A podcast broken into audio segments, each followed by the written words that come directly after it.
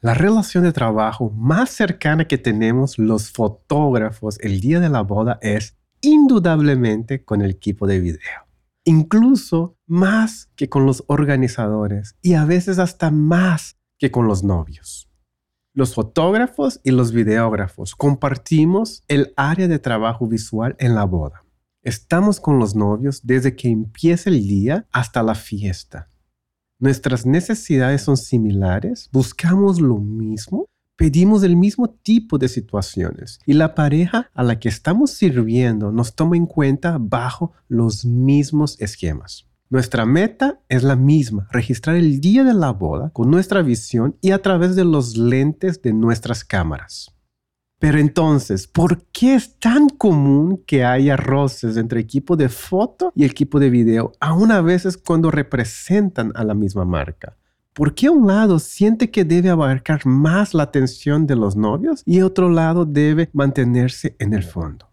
¿En qué momento dejamos de trabajar como unidad y decidimos ser rivales? Mi nombre es Tai y en el episodio de hoy del podcast de Be Here Project decidí sentarme con mi co-host Oriana, que es videógrafa de bodas, para hablar de un tema que llevamos mucho tiempo debatiendo, la relación de fotógrafos y videógrafos el día de la boda.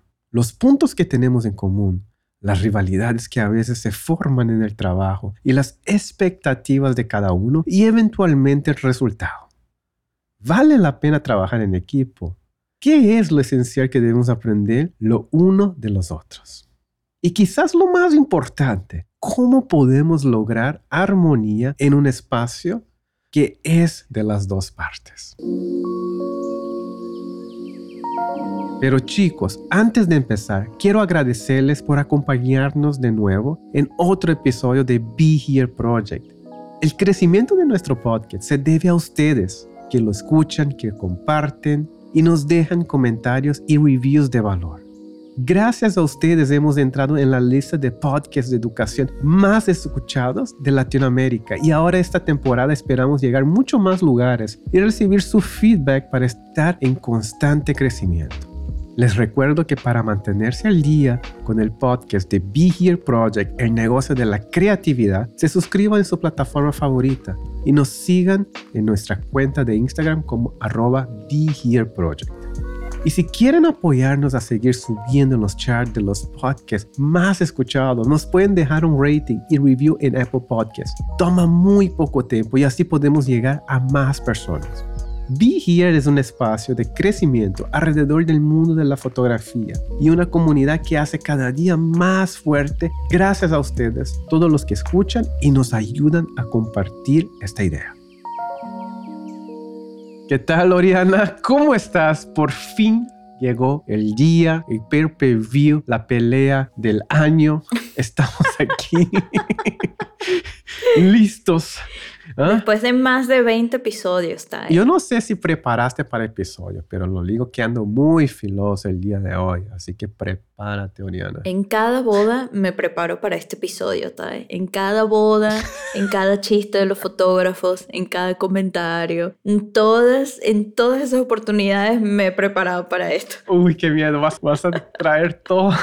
No, no, todo lo que tiene adentro en ese episodio.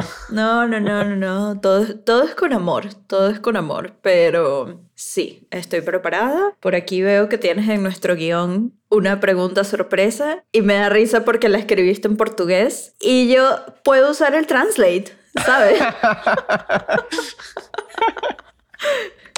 Chicos, yo tengo aquí mis apuntes. Es un documento que Oriana y yo compartimos para hacer los episodios del podcast, pero puse la pregunta sorpresa para que ella no entendiera. La puse en portugués para que yo no la entendiera, como si no existiera el translate, como si no viniéramos del mismo tipo de lenguas. Por favor, da. La pregunta sorpresa es real, chicos, así. Dale, dale, dale, dale con todo. la pregunta. Oriana, mira, por fin encontraste esa persona mm. que quiere pasar toda tu vida, ¿ok? Toda una vida juntos, ¿ok? Por fin llegó el día de tu boda, Oriana. Muy bien. Esperemos que pronto, pero bueno, vamos a ver. Ok, por fin llegó, ¿ok? Por fin llegó ese gran día. Ahora, la pregunta es, ¿solamente tienes presupuesto para foto o video, ¿qué contratas? Video. ¡Oh! ¡Mentira! Sí, ¿sabes hay, por que, hay que tener detector de No, mentiras. no, no, no. A ver, me estás diciendo una sola oportunidad, uno solo que se puede hacer. Yo creo que contrataría video porque tengo tantos amigos fotógrafos que aunque yo no los contrate para el día de mi boda, yo sé que con sus teléfonos van a tomar grandes fotos el día de mi boda. Sé que todo el mundo va a tomar fotos Eso es con sus teléfonos el día de la boda. ¿Quién se pone en una boda a hacer? A ver, tú estás en una boda de invitado. ¿Qué haces tú? Tú sacas el teléfono y ¿qué haces primero? ¿Haces video o haces foto? Hago foto. Haces foto. hago Es lo foto. más rápido. Ok. Es lo más rápido. La boda de tu prima, la boda de tu hermano, de quien sea. Estás en la ceremonia, sacas tu teléfono y tomas una foto. Eso es lo primero que vas a hacer. Ahora, Ok. que alguien haga un buen video de tu boda que tú vas a recordar en el tiempo, sabes, de aquí a muchos años y que se mantenga, no lo hace cualquiera con un teléfono. Quizás puros profesionales sí lo harían, pero no cualquiera de los invitados. Y más bien casi siempre los videos en las bodas, casi siempre los videos en los teléfonos son, sabes, como súper shaky, son muy ingenuos, son muy caseros. Y aunque también me gusta esa vibra, Creo que si tuviera presupuesto solo para contratar foto o solo para contratar video, creo que me fuera por video porque siento que del registro que haga todo el mundo de la boda con sus teléfonos, puedo sacar fotos del día de la boda. Tramposa eres, ¿eh? No, qué tramposa. Leíste no. mi pregunta antes. Eso es lo que pasó y preparaste tu respuesta. Encontraste tu No, respuesta no, en. Google. Eso es lo que encontraste. Te estoy respondiendo. No, sinceramente acabo de leer la pregunta y acabo de pensarlo mientras estabas leyendo el intro y dije, no vale. ok, chicos, ahí está la respuesta. Sí. Digo, ¿Y tú? ¿Tú qué harías? para ser sincero, es que atinaste ahí. Tengo más amigos fotógrafos que videógrafos. ¿Verdad? Claro. Eh, A los dos nos pasa exactamente igual. Y eso que yo tengo muchos amigos videógrafos, pero yo sé que el día de la boda, mis amigos videógrafos no van a estar haciendo videos profesionales con su teléfono. Sé que van a estar tomando todo el día y pasando la bomba todo el día. Entonces, ¿sabes? No confiaría en que haya un buen video de buena calidad de los teléfonos de todo el mundo, pero fotos sí puedo rescatar. Mm. O sea, yo pensándolo en este momento, de las mejores fotos de los últimos años de mi vida las he tomado con mi teléfono, porque no siempre tengo una cámara en la mano. Me agarraste. Me dejaste sin respuesta, Oriana. ¡Ah!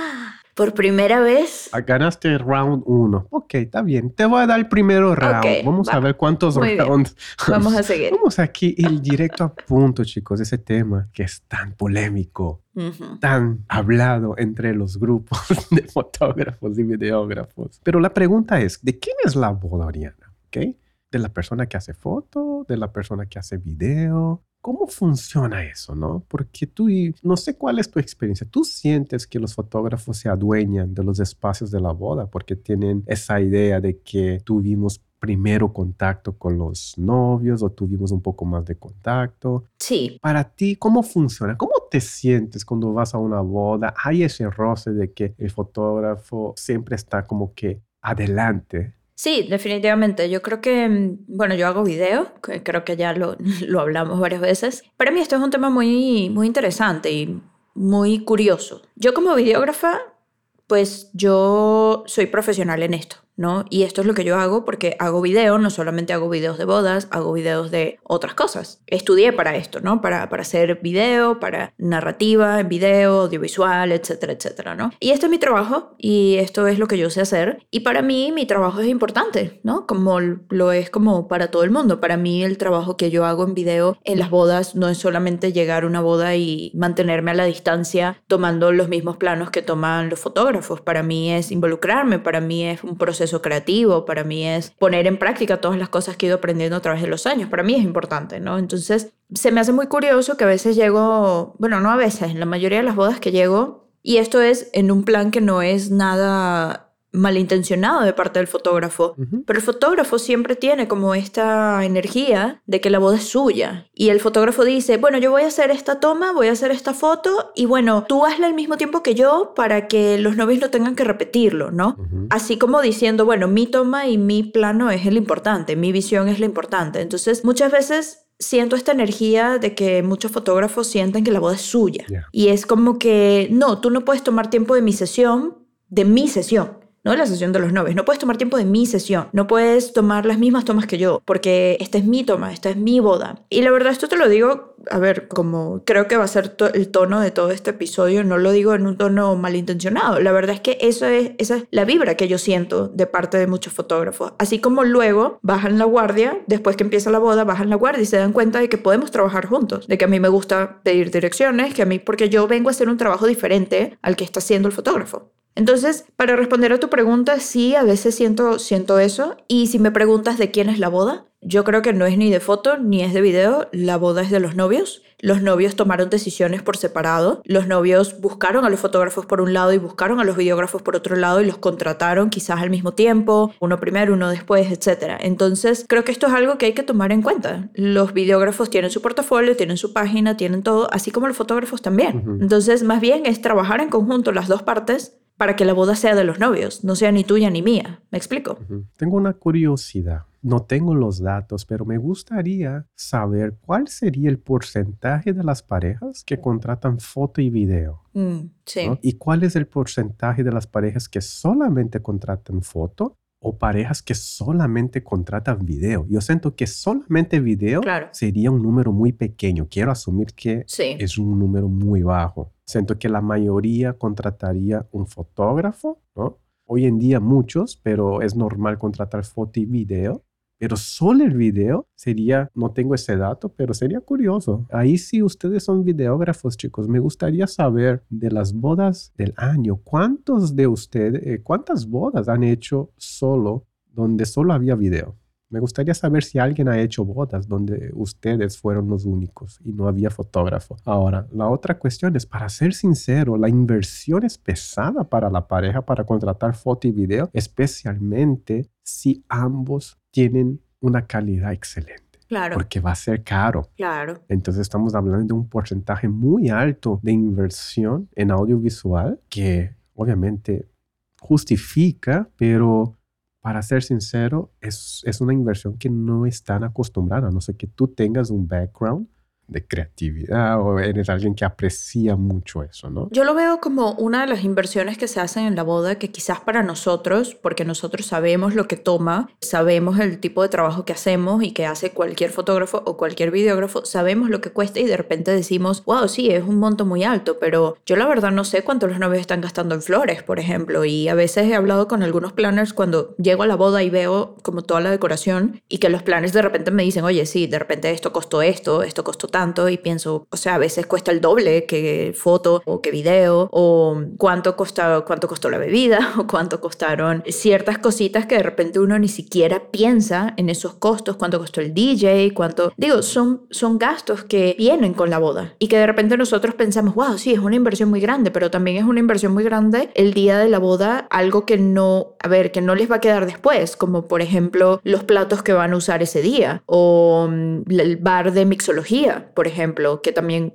es, mm. sabes, un gasto grande. Entonces, en cambio, el trabajo que nosotros hacemos es registrar todo eso para el futuro, ¿no? Y es como lo que les queda. Perfecto. Entonces, yo personalmente nunca he ido a una boda en la que solamente hayan contratado video. Sí, en algún momento en la agencia en la que trabajaba había muchas bodas que eran solo fotos, pero nunca una que fuera solo video. Lo que sí me pasaba era que había novias que me contactaban y me decían, oye, es que mm, mi hermana contactó en su boda a un equipo de video que pues no le gustó nada lamentablemente y se arrepintió muchísimo de haber contratado a alguien, sabes, solamente porque eran los más baratos. O a mi prima le pasó que solamente contrató foto, no contrató video y se arrepintió toda la vida de que no tuvo video. Entonces, digo, nunca me he contratado solo de video, pero creo que cada vez más son las parejas que entienden el valor también de tener un buen equipo de video que vaya a registrar la boda completa, no solamente con foto. Tengo dos preguntas, Oriana.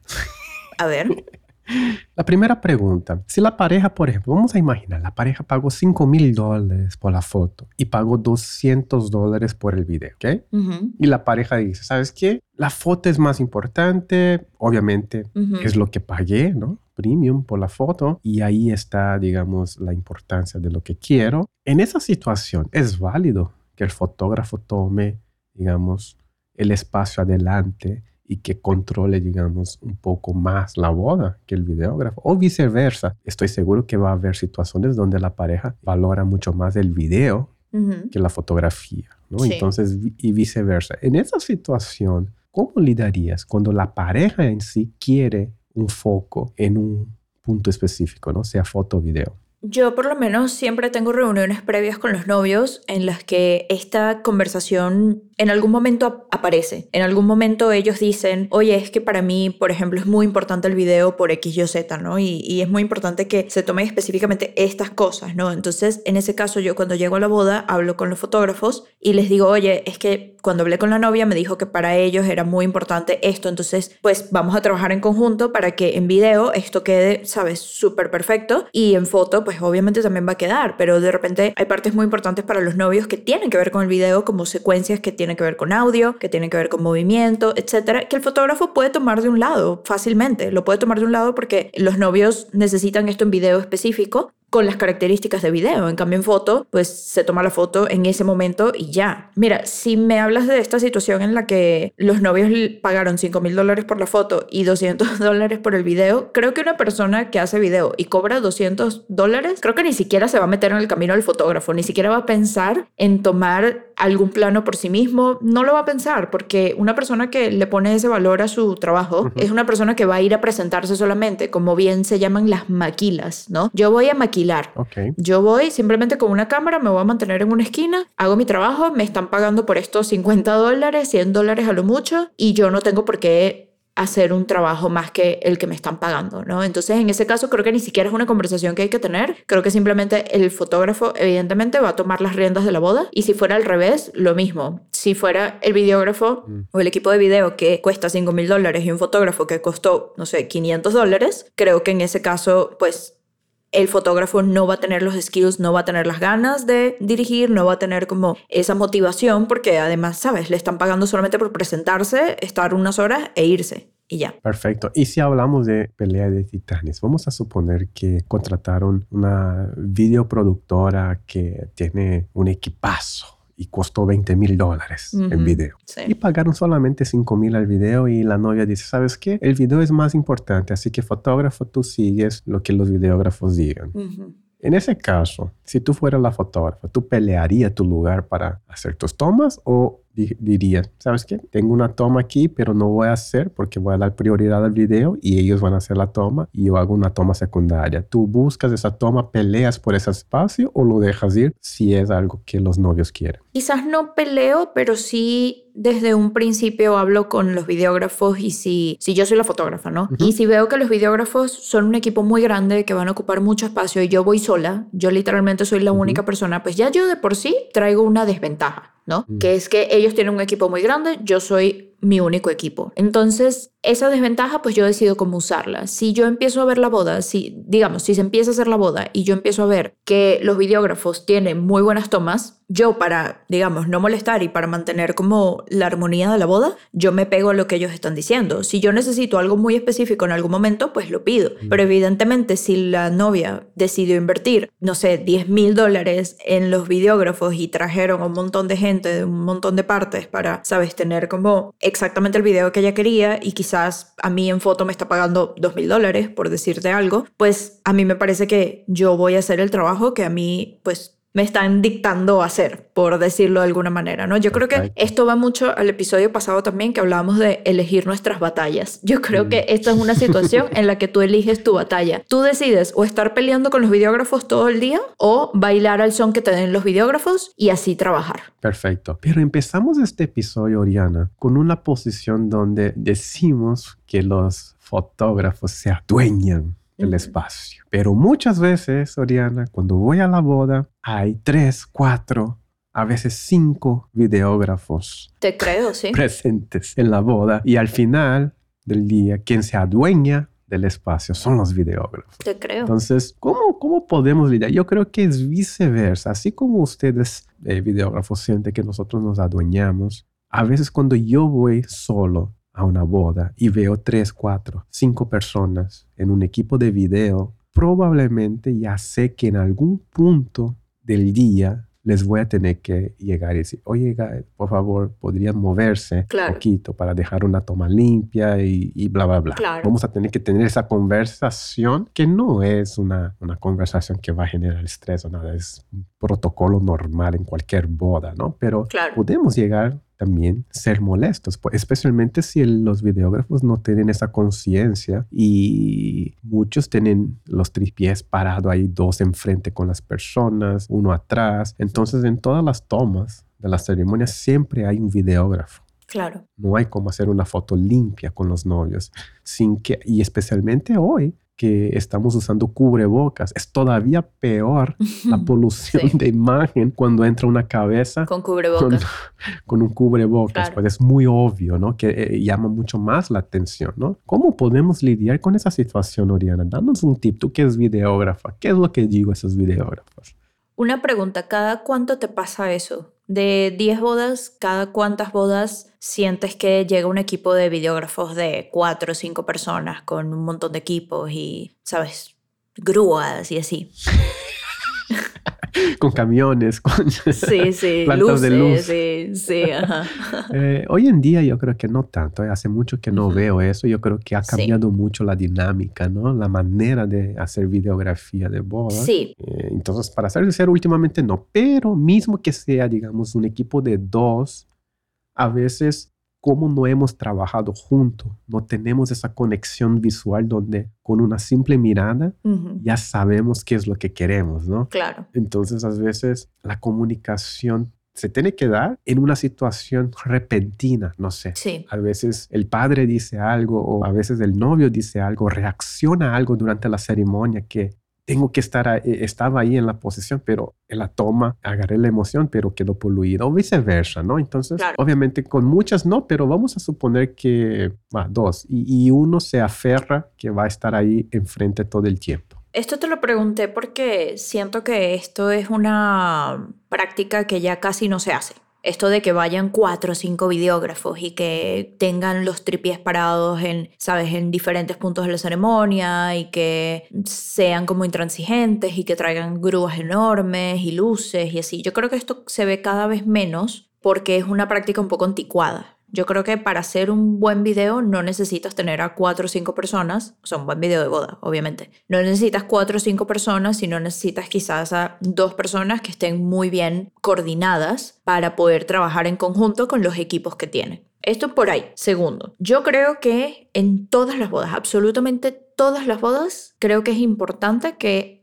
fotógrafos y videógrafos hablen antes de empezar a trabajar. Esto es algo que a mí me gusta hacer, es algo que me parece muy importante porque tú no sabes cómo va a ser esa persona, a menos que ya hayan trabajado juntos, obviamente. Si ya han trabajado juntos y ya saben cómo funciona, entonces ya saben cómo darse los chances, ya saben qué tipo de tomas hace cada uno, etc. Yo como videógrafa hago ciertas cosas en las que sé que de alguna manera me voy a meter en la toma del fotógrafo mm. y lo primero que hago el día de la boda o antes de que esto pase, por ejemplo, antes de que empiece el vals, por decirte, o antes de que empiece la ceremonia, yo tomo el momento para hablar con el fotógrafo y decirle, fulanito de tal, a mí me gusta mucho hacer este plano porque me queda muy bien, hago tal y tal cosa, como lo quisieras hacer tú, o mira, lo voy a hacer una vez y luego me voy a salir, pero es para que sepas y que no te tome como desprevenido que voy a hacer esto. ¿No? Y la reacción normalmente de los fotógrafos es decirme, sí, está bien, dale, hazlo, gracias por decirme y bueno, voy a estar pendiente, ¿no? Mm. Entonces, creo que esto es una cosa de sentido común y de un poco de respeto con la otra persona porque pues es necesario mantener como una relación amable en el, en el, transcurso del día. A mí, ¿qué me pasa con algunos fotógrafos? Por ejemplo, me pasa que hay fotógrafos que saben que se están metiendo en la toma del videógrafo porque el videógrafo trae un lente abierto, porque no puede estar tan cerca y así. Y los fotógrafos lo que me dicen es que, oye, ¿sabes qué? Es que yo hago toda la boda en 35. Hago toda la boda en 35. Entonces yo me acerco y me alejo y me acerco y me alejo. Pero resulta que pues en la ceremonia tú no puedes hacer toda una boda en 35 porque vas a necesitar acercarte en muchas partes y evidentemente pues se van a meter unos en los planos de los otros, ¿no? Entonces pues ten también tus lentes como cuadrados para los diferentes momentos. Yo en la boda, en, perdón, en la, en la ceremonia, si yo sé que traigo un 28, un 35, pues me quedo en un plano abierto. No trato de tener mi plano cerrado con un 28 o con un 35. Entonces, estas son cosas que creo que son de sentido común para todos los fotógrafos y videógrafos para poder apoyarse. Es difícil hacer una boda con un fotógrafo que solo usa un 35 o solo usa un 28 en toda la boda porque sabes que se va a meter y se va a meter mucho. A ver, importantísimo poder hablarlo, poder preguntarse, oye, estamos llegando, ¿qué tal? ¿Cómo trabajas? ¿Qué te gusta hacer? ¿Hay algo particular que yo debería saber de tu trabajo, de tu técnica, para, sabes, ponernos de acuerdo? Ah, bueno, sí, no, me gusta hacer esto, me gusta hacer lo otro, ah, bueno, dale, está bien. Creo que los roces empiezan cuando no hay esa comunicación y hay sorpresas que son como un poquito desagradables, ¿no? Mm. No sé, ¿qué opinas tú? Yo creo que debería ser ética. Yo creo que cuando encontramos al videógrafo, al fotógrafo en el día de la boda, el saludo debería ser, Oye, dime. Si me meto en tu toma, me dices y, y, si tú me metes en mi toma, yo te digo. Esa debería ser el saludo. Lo primero que debes de hablar con un videógrafo fotógrafo cuando llegue a la boda, pero hablando de una otra situación. Vamos a hablar ahora esa relación quizás que puede ser un poco tóxica entre... me gusta esa palabra tóxica porque es tan milenio, tan, tan Gen Z, ¿no? no usamos esas palabras. Bienvenido a la otra generación.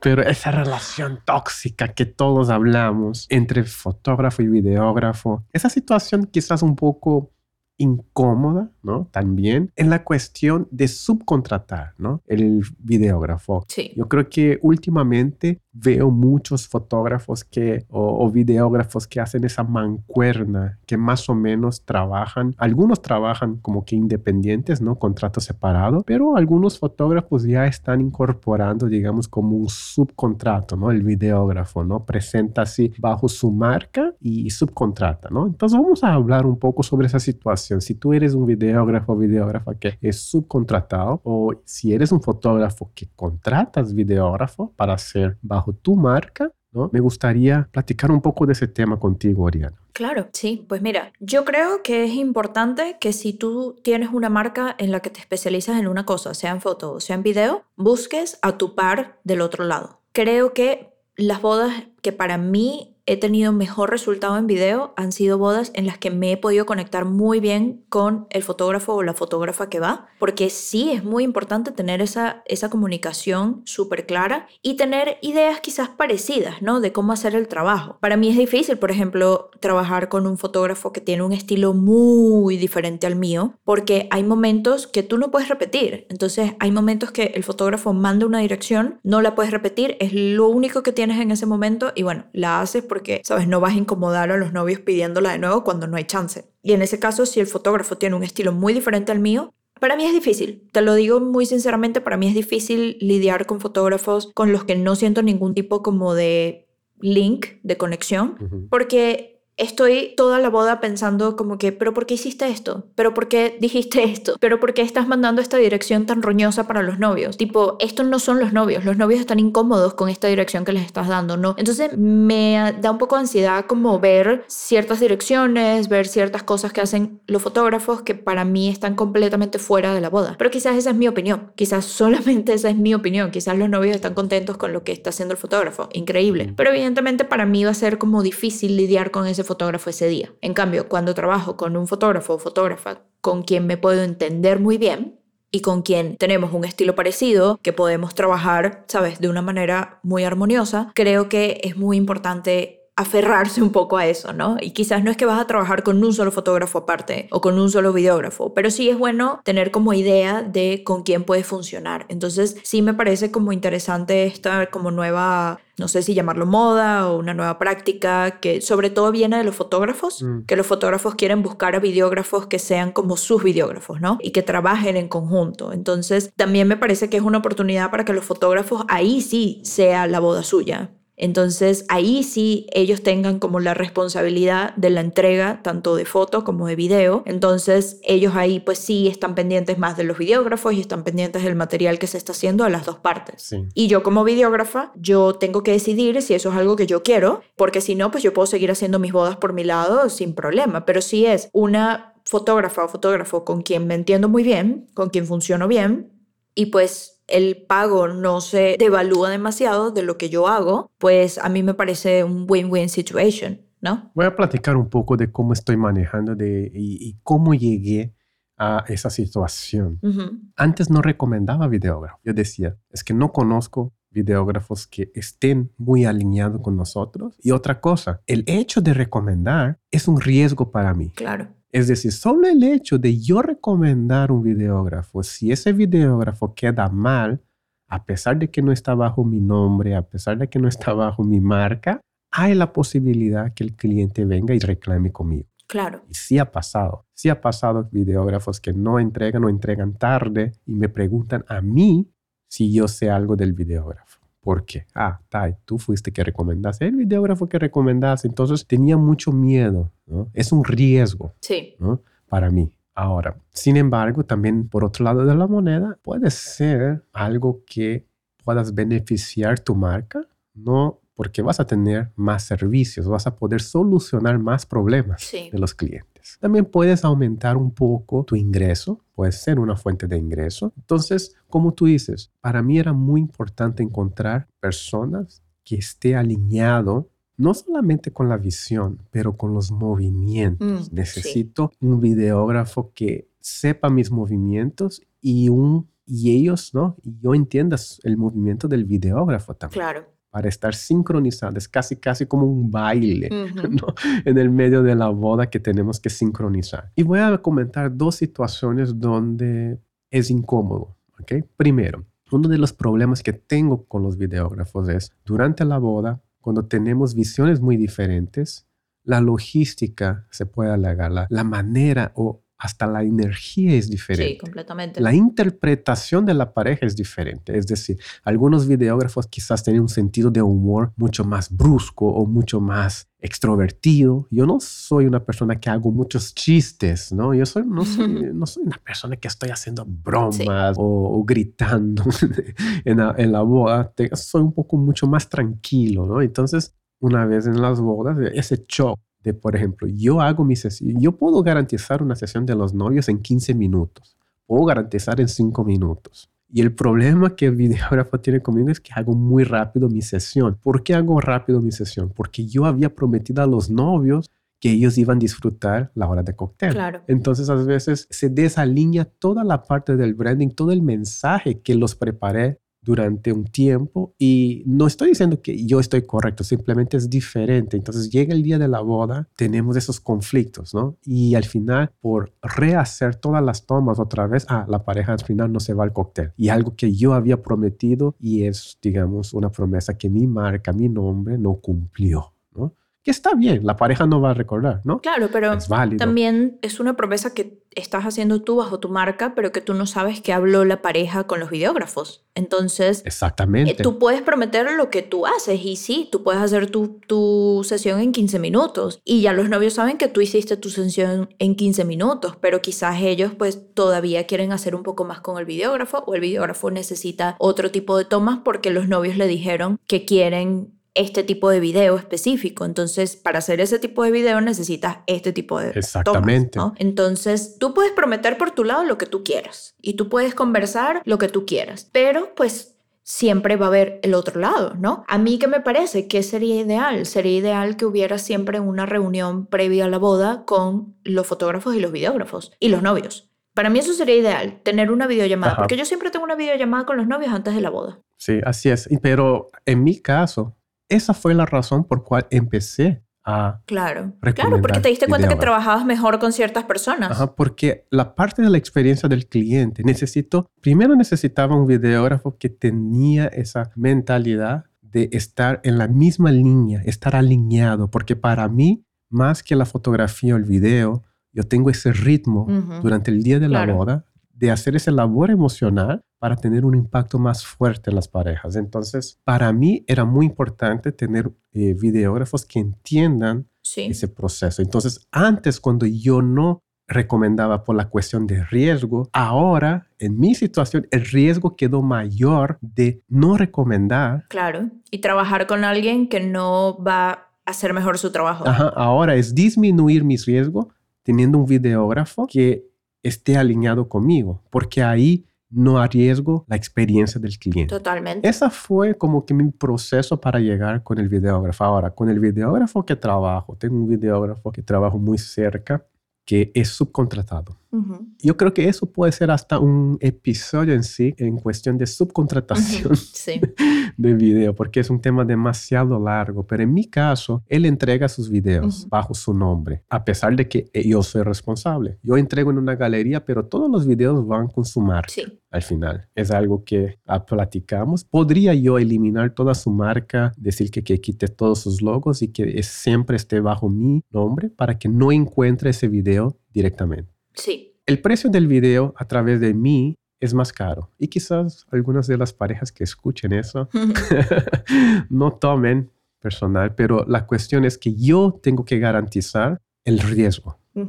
Entonces, a pesar de que el videógrafo tenga todo su business preparado, yo tengo que hacer ese planeamiento de riesgos antes de la boda. Tengo que estar averiguando si está bien, si va a llegar a tiempo, si va a traer los equipos correctos. Entonces hay un trabajo por arriba, digamos, del videógrafo, a pesar de que el videógrafo es súper profesional. No es, que no, no es que necesite hacer eso, ¿no? Pero sin embargo hay un riesgo bajo mi marca. Entonces sí hay, sí hay un porcentaje porque yo también paso tiempo comunicando con esas personas, cierro el contrato, hago la venta, entonces hay todo ese costo que incorporo. Ahora, el videógrafo, obviamente, el precio continúa lo mismo. A veces es un poco más alto, que va relacionado con el episodio anterior. claro. Pagar o no comisión a la plana. Claro. ¿no? Si eres videógrafo, ¿le pagas comisión al fotógrafo que te recomienda? Sí, no. Esto es una plática que hay que tener. Yo, en mi caso personal, es una plática que me parece importante cuando es específicamente que un fotógrafo habla con la pareja porque la pareja llegó al fotógrafo y el fotógrafo le dice, oye, ¿por qué no contratas a esta gente de video? Trabajamos súper bien juntos, me encantan sus videos. Tipo, ok, no, el fotógrafo no les está mandando realmente a que nos contraten, pero si les pasa nuestro portafolio, les pasa nuestra página, pues chequenlo si les gusta y si no les gusta pues no los contraten. Pero yo siempre siento que es necesario que nosotros, sea como fotógrafos o sea como videógrafos, podamos recomendar a algunas personas con las que nosotros sabemos que trabajamos bien. En tu caso, tú estás subcontratando a esta persona que trabaja contigo y eso es una decisión que aunque te da más riesgos, también disminuyen tus riesgos al tú saber qué es lo que vas a esperar, a tú saber cómo va a ser el día de la boda, cómo vas a trabajar con esa persona. Y también allí dentro hay un tema de que si tú estás subcontratando a esta persona, pues tú también tienes cierta dirección sobre lo que hace o no hace esa persona. Y tú tienes como un poquito más de potestad de decirle, oye, porfa, no, ya va, espérate un segundo, dame este espacio o porfa, haz este plano que, sabes, está bueno y lo estoy haciendo yo para no repetirlo. Si yo soy la videógrafa que tú estás subcontratando, que no es así hasta el momento, pero bueno, gracias Tae por tomarme en cuenta. Mentira. Si yo fuera esa persona y a mí me estás subcontratando, yo sí siento cierta responsabilidad de tu dirección. Yo siento responsabilidad de que yo sé que los novios te contactaron fue a ti, tú me subcontrataste a mí porque confías en mi trabajo y yo no te quiero quedar mal.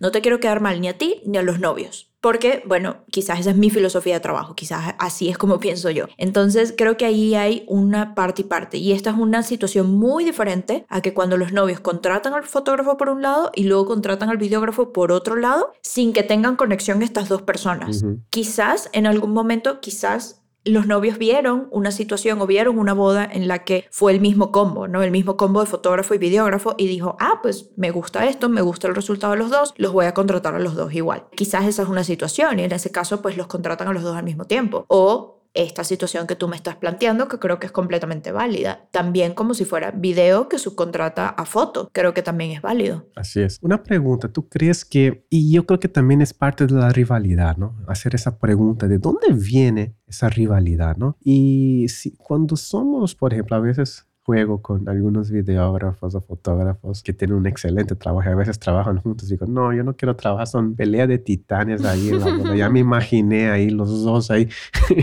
y, y, a veces hay esa, esa pelea, ¿no? Porque parte de nuestra marca es esa nuestra presencia en la boda, no solamente con los novios, claro. pero con todos los invitados. Pueden ser futuros potenciales clientes. Entonces sabemos que hay, por un lado, querer conectar, que es todo ser humano quiere, ¿no? Sí. Quiere conectar, es obvio, no solo porque tú eres fotógrafo o fotógrafa, necesitas conectar más. El videógrafo es igual de humano y quiere conectar, pero a veces también tenemos esa cuestión de presencias de marca, claro. de que queremos que nuestra marca esté presente en la boda y queremos aparecer y queremos ser el pavo real. de la boda. Pero creo que en ese caso los novios que te contratan, que saben que tú eres así, te contratan por eso. Mm. No es que solamente que tú quieras parecer tal o cual, sino que los novios te contratan porque les gusta esa personalidad, porque les gusta esa presencia en su boda, ¿no? Y, y he visto muchos fotógrafos que los contratan por eso, porque los novios les gusta la personalidad del fotógrafo y quieren esa energía en su boda. Ahora la pregunta es, cuando los dos son así, el foto y video. Tal vez para los novios no tengan esa rivalidad, pero entre esos dos puede salir un poco de la rivalidad. Quizás es ¿no? esa pregunta de dónde viene esa rivalidad, ¿no? Al final todos queremos buscar esa cuestión, ¿no? De querer, ¿no? De como, como había mencionado antes, pero no solo eso, ¿cómo tú lidarías con esa situación, Oriana? Por ejemplo, cuando las dos tienen personalidades fuertes y necesitan atención de los novios. Me ha pasado. Me ha pasado. Me pasó, mira, esta fue la manera en que yo lo solucioné. Me pasó al principio de mi carrera, digamos, de boda, con una fotógrafa que actualmente la quiero muchísimo y le tengo muchísimo cariño, pero le tengo muchísimo cariño porque al principio sí me costaba trabajar con ella porque tenía una personalidad muy fuerte que yo quizás, no muy fuerte, como una, una presencia muy fuerte, ¿no? Más que personalidad. Y a mí me costaba en el momento quizás lidiar con eso porque no sabía llevarle el paso. Y eso era un problema mío. Eso era digamos, no tenía nada que ver con ella, era un problema mío, yo no sabía cómo llevarle el paso, pero me gustaba el trabajo que hacía, me gustaba cómo manejaba a los novios, me gustaban las direcciones que daba y quizás mis problemas eran muy internos, ¿no? Quizás mi problema era, wow, pero es que yo no puedo dirigir así, entonces me abruma un poco trabajar con esta persona porque siento que eso se adueña de la boda y yo no estoy teniendo como las tomas que yo quiero. Y la manera en que resolví esto fue conociendo mejor a esta persona, hablando sinceramente sobre lo que cada una buscaba de la boda y entendiendo los puntos en común que teníamos y más bien luego empecé a aprender mucho de ella y empecé a aprender de su dirección y empecé a aprender como de su ímpetu para estar con los novios y para sacar lo mejor que pudiera sacar de las bodas porque entendí cuál era como su filosofía detrás de lo que ella hacía. No solamente lo vi como, ay, es que qui- quiere ser show off, no, no solamente lo vi así, lo vi como realmente Mm. esta persona está haciendo esto porque para ella es importante tener este tipo de reacción de los novios. Si yo no busco esa reacción, ese es mi problema. Pero ella tiene la foto ganadora de premios porque está buscando justo eso. Entonces, quizás hay videógrafos que no quieren hacer eso. Quizás hay videógrafos que quieren mantenerse atrás. Yo no. Yo siempre he querido, como yo también, sacar el material que yo necesito hacer. Entonces, como lo resolví fue hablando con esta persona en medio de la boda, en medio de la cena, sentarme y, sabes, compartir un drink y hablar. Oye, pero ¿por qué hiciste esto? ¿Pero por qué te gusta esto? ¿Pero por qué? Y así empezar a hablar, empezar a hablar, empezar a hablar. Y más que un tema de rivalidad, se volvió un tema de trabajar en conjunto para poder sacar el mejor resultado de la boda posible. Sí. Entonces, las dos quizás teníamos personalidades como fuertes en el momento de trabajar, pero nos complementamos cuando las dos nos complementamos de manera como muy presente. Los novios ven una sola fuerza que viene hacia ellos. ¿Me explico? Los novios ven una sola fuerza que los está dirigiendo. No ven a una fotógrafa y una videógrafa por separado, sino ven un solo equipo que está tratando de sacar lo mejor que puede sacar del día de la boda. Entonces creo que esto es muy importante de entender. ¿Por qué te molesta la personalidad de X fotógrafo o videógrafo? O sea, ¿por qué te molesta? ¿Porque sientes que te abruma? ¿Porque sientes que no va contigo? ¿O porque te intimida? Entonces, Mm. ahí Buena creo que tienes que pensar en cuál es tu situación interna ante eso. Quizás te intimida un poco y dices, bueno, la verdad es que esto es una batalla que no quiero lidiar y pues simplemente voy a dejar que esa persona haga lo que quiera y ya este es mi problema si a mí me cae mal o no esa persona. Mm. O, bueno, ¿sabes qué? Puedo aprender de esa persona. En cambio de yo ser como la persona que se queda atrás, yo soy la persona que va adelante con esa persona y tratamos los dos de llevar la boda al mismo tiempo, ¿no? Entonces, para mí cuando es una cosa así de dos personalidades muy fuertes, se tienen que unir, o sea, no hay otra manera, se tienen que unir para poder presentarse como una unidad ante los novios, no como dos personalidades fuertes por separado, sino una unidad. Mm. Es lo que a mí me parece. Ya, perfecto. A mí yo creo que hace mucho ya dejé de pelear por esa situación. De hecho, hoy en día ya doy mucho más espacio al video. Digo, ok, ustedes hagan su, digamos, las fotos de detalle o lo que quieran, ¿no? Hagan ahí. Pero después me arrepiento porque veo ahí en la cama un cinto del chico en formato de corazón con sus zapatos en el medio haciendo Ya fotos sé. de detalle. Ya sé. Y ya me arrepiento. Lo he visto, lo he visto mucho, lo he visto mucho. Entonces tengo que Pues sí, rehacer pues las sí. tomas, pero en fin. ¿Qué crees que los novios están buscando? A ver, vamos a, a- estamos hablando mucho en nuestra perspectiva, qué es lo que el fotógrafo quiere, qué el videógrafo quiere, pero vamos a poner en los zapatos de los novios. Si yo estoy contratando un fotógrafo, videógrafo, o viceversa, ¿qué es lo que buscarías tú, Oriana? Vamos a pensar, tú vas a contratar foto y video, ¿qué es lo que quieres? Yo quiero no tener que preocuparme por lo que están haciendo ellos, sabiendo que están haciendo un buen trabajo, aunque yo lo vaya a ver dentro de 3, 4 meses o lo que sea. Eso es lo principal. Yo no quiero tener que preocuparme por ellos, yo no quiero tener que resolverle problemas a ellos el día de la boda, Mm, porque al final del día, pues ellos estarían allí para resolverme problemas a mí, ¿no? Por eso los contraté. mm, Yo quiero no tener que sentirme abrumada con la presencia de demasiadas cámaras en la cara, bueno, en mi cara, sobre todo en momentos como bien emocionales y bien íntimos. Ya esto sería mi decisión de yo irme con una marca o irme con otra o irme con un fotógrafo o irme con otro porque ya sé cómo trabajan. Bueno, yo personalmente porque hago video ya sé cómo trabajan muchos fotógrafos con los que me gustaría que hicieran mi boda y ya sé qué tipo de fotografía a mí me gustaría el de mi boda y yo no quiero estar, yo no quiero sentirme abrumada por tener que ir a tomar fotos cuando yo en realidad quiero estar disfrutando otra cosa. Mm. Entonces yo creo que sería eso y creo que los novios al final del día quieren que el día fluya con buena energía, ¿no? Creo que quieren que fluya todo, que todo salga bien, ¿no? Entonces sí, si los novios ven que hay una pelea entre los fotógrafos y videógrafos que es evidente, pues lo van a notar y van a decir, bueno, pero ¿qué onda? ¿Qué está pasando aquí? ¿Sabes? Yo lo que estoy es feliz con mi novio aquí, ¿sabes? Disfrutando el atardecer en la playa. No me interesa que el fotógrafo y el videógrafo se estén peleando por detrás y se estén lanzando miradas y andan a chismearle a la planner y qué sé yo. No, ¿para qué? No sería lo que yo estuviera buscando como novia. mm. Yo buscaría sentirme tranquila con las personas que, que contrate. Sí, definitivamente. Y hablando de momentos emocionales, no sé, ¿tu estilo es más de sacar las emociones y amplificar esas emociones en el día de la boda? ¿O deja que suceda? ¿Tú interviene en la expresión? Depende mucho de la pareja. Mm. O sea, depende de si es una pareja que, que veo que definitivamente pues, se sienten muy intimidados con las cámaras y no van a sacar sus emociones. Yo intento crear un espacio cómodo para ellos en el que de alguna manera intento que saquen esas emociones, ¿no? Porque si no es que no voy a tener nada yo. No voy a tener nada y al final ellos van a recibir un video muy aburrido porque, ¿sabes? Van a estar ahí como, mm, o sea, sin, sin tener ninguna reacción. Entonces sí soy muy de sacar emociones, sí soy muy de crear escenarios en los que pues ellos se sientan como cómodos de poder, sabes, llorar si quieren llorar, de poder reír, de poder, sabes, hacer lo que quieran hacer. Pero también conozco mis límites, entonces hay situaciones donde no se puede y pues no se puede y ya, ¿no? Entonces será lo que vaya a ser. Perfecto. Interesante. Tengo, tengo curiosidad. ¿Cómo es tu first look? Mi first look. ¿Tú los dejas? ¿Interviene? ¿Cómo, cómo es ahí para ti? Yo lo primero que hago es, obviamente, hablar con los fotógrafos sobre qué les funciona a ellos. Después que llegamos a un punto medio entre los dos, siempre, bueno, lo básico, ¿no? Seteo al novio de cierta manera para que llegue la novia a verlo. Yo antes de que llegue la novia a verlo, porque la novia normalmente está encerrada en el cuarto, qué sé yo, yo hablo con la novia sola. Antes de, yo casi siempre trato de ser yo la que busca a la novia, porque a mí me gusta, antes de que la novia incluso salga del cuarto, me gusta pararme un segundo con ella, pedirle que respire, que Mm. preguntarle cómo se siente, preguntarle si está preparada para el día, si necesita algo, decirle que estamos todos muy emocionados de estar aquí, que le pregunto si ella está emocionada. Labor emocional. Ahí, Sí, ahí- le ahí pregunto si ella está emocionada y le digo, fulanito se ve muy guapo hoy, se ve muy guapo, ¿estás preparada para lo guapo que se ve tu novio? Y muchas veces obviamente es cierto, o sea, no lo digo, no lo digo de gratis, ¿no? Y ella me dice, wow, sí, tal, sí estoy preparado, no estoy preparado, wow, estoy muy emocionada, ya quiero verlo, ya quiero verlo. Y entonces, después que le pregunto estas cosas, le digo, ok,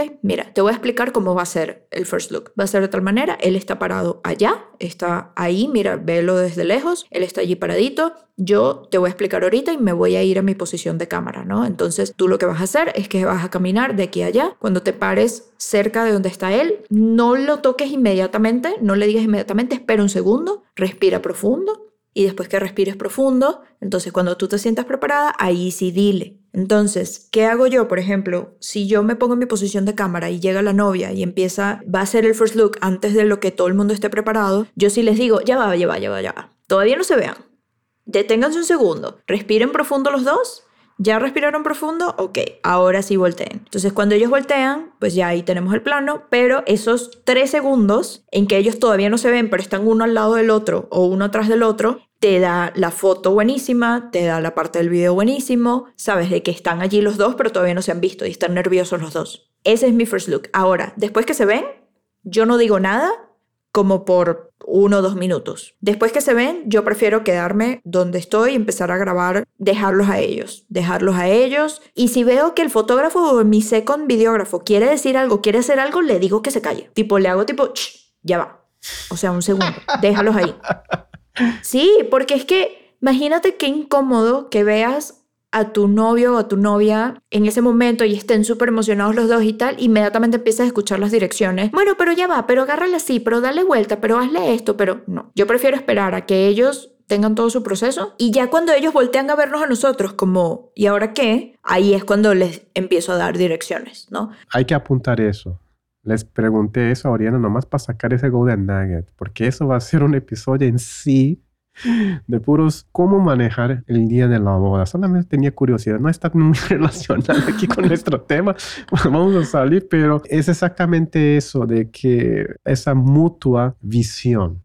Yo creo que en eso compartimos. Tú eres exactamente el mismo proceso que yo llevo. Lo peor que puede hacer una persona es intervenir en una toma, ¿no? De first look. Sí. Entonces los dejo hasta que se sientan incómodos y que perciban que, ah, hay fotógrafos y videógrafos. De repente ellos van, ah, se terminó y ahora qué hago. Cuando es, ahí es el momento cuando entras, ¿no? Pero mientras están, tú repites first look o no? Ah, solo en situaciones muy específicas y se los digo, les digo, oigan, podemos repetir esto, pero ya el rato, ya después que pasó el first look. Por ejemplo, si voy de una sola cámara, si voy yo sola en video, intento repetirlo, pero ellos ya saben que lo estoy repitiendo y pues igual tratan de reaccionar ¿sabes? De la misma manera y así. De resto, no lo suelo hacer. O sea, muy poco, muy, muy poco. Y tiene que ser porque es una necesidad, no porque sea algo que siempre hago. ¿Me explico? ¿Cómo podemos crear un espacio entonces un poco más sano? ¿Cómo podemos crear esa unión entre fotógrafos y videógrafos, Oriana? Es que es tan básico. Tae. Es tan sencillo y parece que cuesta tanto, pero tiene que ver comunicación. O tiene que ver comunicación. Tenemos que dejar de asumir cosas de la otra parte sin nosotros saber realmente qué tipo de fotógrafo o videógrafo es, cómo trabaja, qué hace, qué le gusta, cuál es su personalidad, etc. Y esto me lo digo a mí misma también. Yo muchas veces he asumido que un fotógrafo o fotógrafa es de cierta manera, apenas los veo llegar al arreglo y trato entonces en ese caso de hablar un poquito con ellos para medio conocerlos y saber realmente con qué voy a trabajar. ¿No? ¿Con qué tipo de persona voy a trabajar? Para mí es demasiado clave la comunicación. Es que la mayoría de los problemas que pasan en este campo y de estos roces y de estas relaciones tóxicas es porque no hay buena comunicación. Y esto a me... ¡oh! No hay buena comunicación. Entonces, el fotógrafo se molesta porque el videógrafo hace algo, no se lo dice, se llena como de rencor por dentro y luego le sale con un grito más tarde por X y Z. Mm. O el fotógrafo se queda con esa idea de que, hay que el videógrafo, sabes, es de tal o cual manera o al revés, etc. Y al final nunca lo hablaron y resulta que el videógrafo lo hace porque el fotógrafo tampoco le está diciendo nada, no se están comunicando, no saben cómo cada uno va a hacer ciertas partes de la boda. Entonces, si tú no sabes cómo la otra persona va a hacer X y Z, pues tú te sientes como un poco fuera de tu zona de confort porque la otra persona está haciendo algo que tú no estás esperando. Pero ¿qué pasaría si hablaran desde un principio las dos partes y si dijeran, oye, mira, pues a mí me gusta trabajar de esta manera, hago esto y esto, para que no te tome de sorpresa? Y si no te toma de sorpresa, pues creo que la relación va a ir mejor. No sé qué opinas tú. Así es. Yo creo que a veces olvidamos que quizás el fotógrafo y videógrafo es una de las alianzas más importantes en cuestión de proveedores. Claro. Porque el fotógrafo es la persona que puede hacer el upsell del video y viceversa. El video es la persona que puede hacer el upsell del fotógrafo. Es una recomendación tan natural, pero no explotamos tan bien esas relaciones, ¿no? Sí. Y a veces juego mucho y recibo correos de hate mail ahí por inbox cuando siempre digo, hay que llegar antes que el videógrafo. Ah, yo menos". soy la que te dice. Yo soy la primera que te dice. Ah, bueno, está eh, entonces. Algunos videógrafos ahí ya me están mandando cartitas de odio. A ver, yo porque, yo porque te conozco y sé que lo dices como de broma, porque sé que al final tú lo que quieres es trabajar en equipo, pero si realmente yo conociera un fotógrafo que lo primero que me dice es, no, llegué cinco minutos antes que tú para tener más cosas, si es lo primero que me dice el fotógrafo, yo voy a pasar unas buenas dos horas pensando, bueno, ¿por qué le pasa a esta persona? ¿Por qué Pero- me está diciendo ajá. esto si ni siquiera me conoce? Así es. E, Es, es, es, una, es una broma que hago porque un día había llegado. Y eso es quizás uno de los tips que pueden llevar, chicos. Cuando estén trabajando con videógrafo, fotógrafo. Así como los detalles importantes para ti, es importante también para el videógrafo, para el fotógrafo. Claro. Entonces, por ejemplo, eso pasa mucho. A veces el videógrafo llega antes que yo. Y cuando el videógrafo llega antes, y que está bien, ¿no? Pero si fuera una persona que pensara un poquito más, quizás me mandaría, hey, Tai, ¿qué onda? Ya ando aquí en el hotel, te voy a esperar para que cuando vengas hagamos los detalles, la novia anda todo bien. Me gustaría tener, y viceversa. Yo cuando estoy en los detalles, siempre, siempre espero el videógrafo. Sí. Cuando hay un momento importante y la novia va a hacer algo, Esperas. a veces paro la escena, si es que puedo, digo, chicas, esperen un momento. Videógrafo, ¿dónde andas?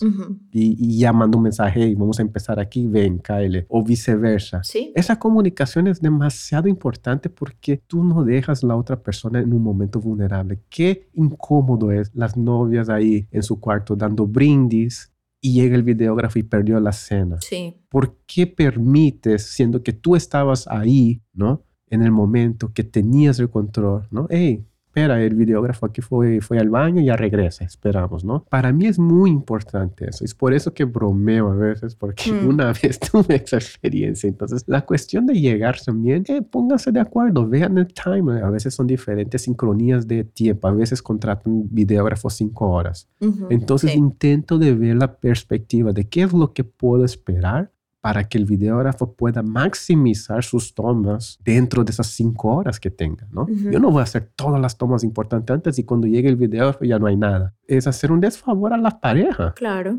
Estás Sí. afectando el producto de la pareja al final del día. Estás haciendo un desservicio pa- a la pareja, ¿no? Entonces, como tú dices, esa comunicación es importante. De hecho, el primero saludo tiene que ser eso. si me ¿qué meto en tu ¿Qué- toma, Ajá, me, dices. me toma, me, me dices y Sí, viceversa. y yo te ¿no? digo, sí, completamente, yo estoy muy de acuerdo, yo creo que mm, son esos pequeños detalles los que además te ayudan a tener una buena relación durante el día, sobre todo cuando empiezas desde el arreglo, o sea, si yo empiezo un arreglo con un fotógrafo que agarra todos los detalles y los tiene por una hora en un sitio completamente, sabes, alejado, qué sé yo, y después que hace los detalles, los guarda y se los entrega a la mamá de la novia y ni siquiera busca preguntarme, oye, ya hiciste los detalles, te los dejo, te los dejo aquí puestos, ¿quieres? No, quizás yo los vaya a cambiar de como los hizo él, pero sí aprecio que de repente me pregunte, oye, aquí te dejé los detalles, si los quieres usar así, pues cool, si los quieres mover, muévelos, pero antes de entregarlos, te los dejo aquí para que tú también los hagas. Eso para mí es importante, para mí, ¿sabes? Creo que es una cuestión de sentido común y, y de mucho respeto, ¿no? Yo creo que eso es importante. Pensemos en el respeto que nos pudiéramos deber unos a otros como personas y como trabajadores ese día y como profesionales, o sea, como colegas. O sea, creo que cada quien está buscando algo y, y en la otra parte también está buscando lo mismo y es como, bueno, tenernos un poquito de consideración y empatía, ¿no? Así es, y, y también esas mancuernas pueden funcionar en las cuestiones más prácticas también. Por Ujú. ejemplo, la mayoría de los videógrafos hoy, muchos están usando Sony y para mí es muy fácil. Hey, préstame tu batería rápido. Sí, porque claro. está lejos mi mochila. O podrías poner aquí tu luz LED Ujú.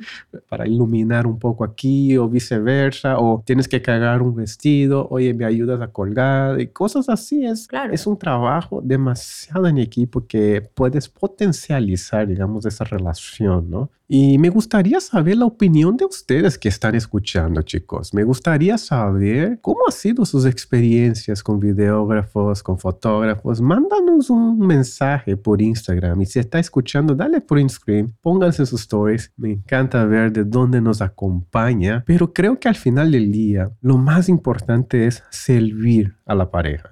Y juntos podemos amplificar esa experiencia ser empático, ¿no? Guiar las parejas hacia una situación donde pueden aprovechar mucho más su día. Pero también que la gente te diga a ti, diga, wow, qué fácil, qué placeroso fue, qué profesional es.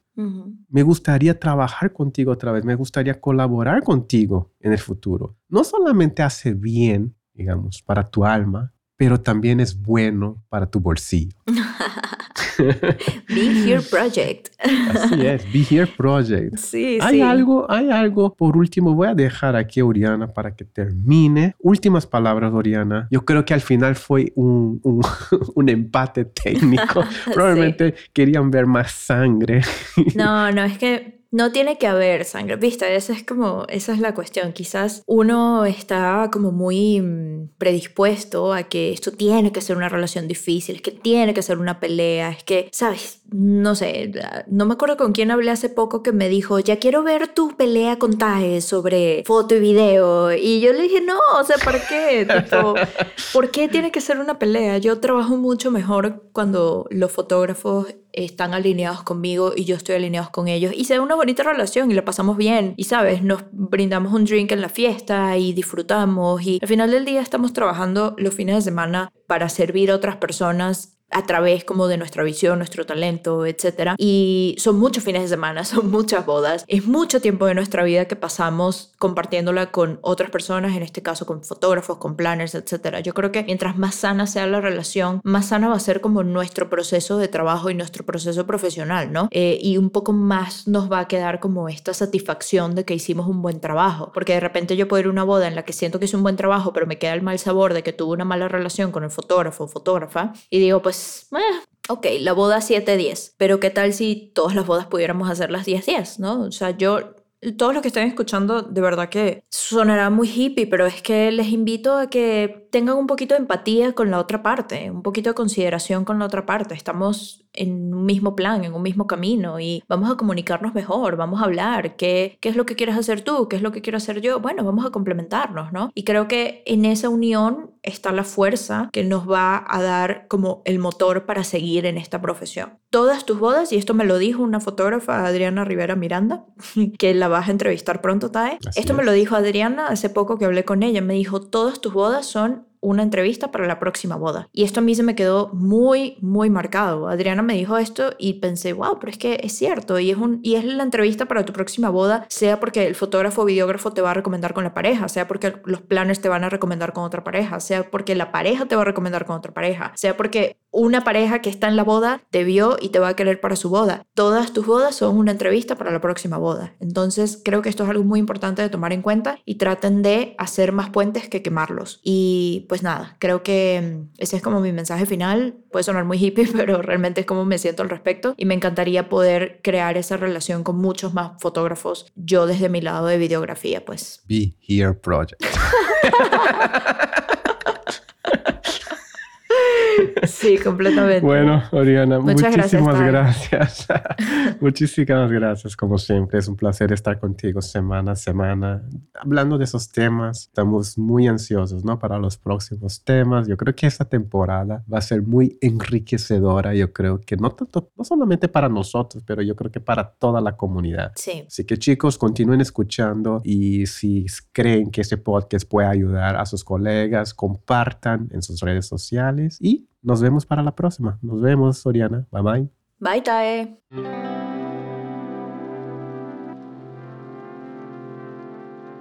Chicos, de nuevo muchas gracias por escuchar. Espero que esta conversación sea beneficiosa para sus propias marcas y desempeño el día de la boda.